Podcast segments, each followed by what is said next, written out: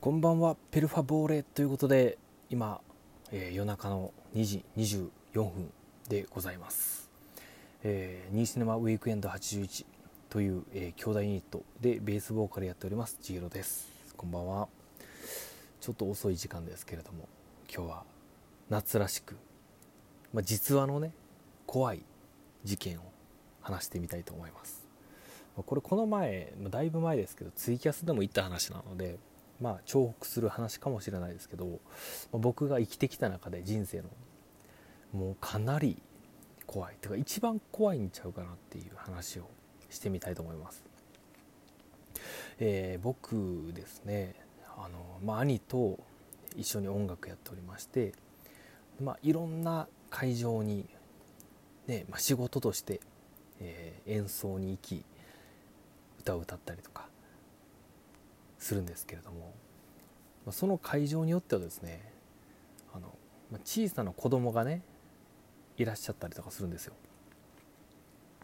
えー、僕たちが演奏をジャカジャカしてワンワン歌いで、えー、やってるやってたと。でそこのとある会場であのー、もうワンワン演奏してたらねまあ、僕たちまあミュージシャンですからやってたんですよ。そしたら、えー、なんかまあそのちっちゃいね 子供が結構多かったんですけどその会場が。で僕やら、えー、兄貴のね周りにわーってこう来てねいろいろこう触れ合って 触れ合うというか接してたんですけどほんなら兄貴の横に来た女の子がまあ多分保育園ぐらいなんですかね。そのワンワン演奏してた時に僕だけ帽子をかぶってたんですけどその女の子がね兄貴の耳元で「あの帽子のお兄ちゃん自殺」って言ったんですよ。めっちゃ怖くないですか？あの帽子のお兄ちゃん自殺ってでその時に兄貴ヒヤッとして「え今なんて言ったの?」って聞き返したらあの子供たちのこの なんで群れの中にその子がわーって入ってってなんかもう顔もよく見えなかったし今となってはその子がね実在したかもわからないみたいなみたいなね話で、まあ、兄貴はちょいちょいそういうね体験というか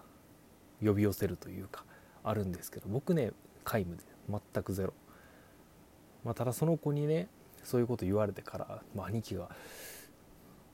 僕にそれを言えなかったらしいんですよ。その言われたってこと。で何日か多分空いて兄貴に「お前なんか悩んでることないの?」って言われて。で俺は「え何もないよ」って「え悩んでることないかってどういうこと?」って話して「いやないならいいけど」っていうので数日後にその話を聞いたっていう。これめちゃくちゃ怖いでしょ。その後数日間ちょっとへこみましたね普通に。でお祓いも探したんですけど。まあでもよう考えたら自分の心の持ちようなので、うん、まあこれに関してはもうネタにしようかなみたいな。もうネタにして言いまくりしかないなっていう感じですね、まあ、これはねめちゃくちゃ怖かったしこれ皆さんも多分それ体験したらめちゃくちゃ怖いと思いますよ。ねそれはまた自分で自分に対して言われるのも怖いですけど。近くのね近しい人が ね自分のこと自殺って。しかもまた自殺っていう言葉をそんな小さい子がね言えるのかってまあちょっとまあそんな怖い話でした。えー、ちょっと珍しく短かったんですけど、まあ、これはねもうインパクトが短いですけどインパクト大なんでこういう感じでいきたいと思います。ではこれねマジ実話なんで、えー、あんまりね僕言うのもちょっともう気持ち悪かったんですけど、ままあ、ネタにすると決めてるんではい、えー、こんな感じで